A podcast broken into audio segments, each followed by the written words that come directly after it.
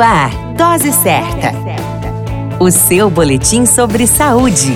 Dose Certa.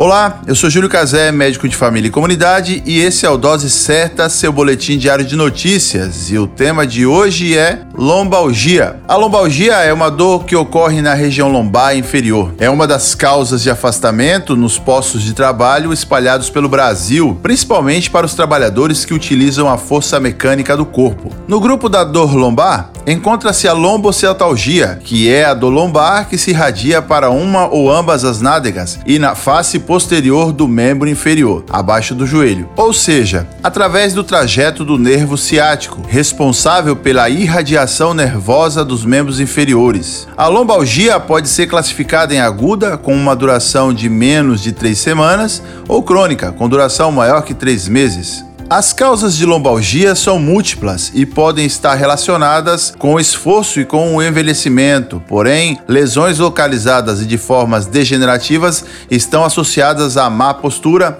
adotada desde a infância e pode refletir em dores no futuro. Os principais sintomas são dor lombar, irradiação para membro afetado, em queimação ou em pontadas. Muitas pessoas podem apresentar dormência e às vezes fraqueza do membro inferior acometido. O tratamento está voltado para evitar complicações e afastamentos de trabalho por adoecimento.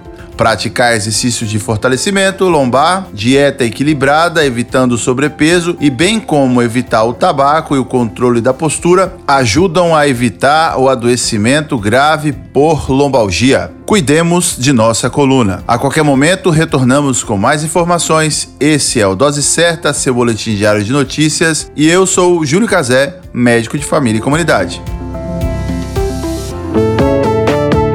Dose Certa o seu boletim sobre saúde. Dose certa.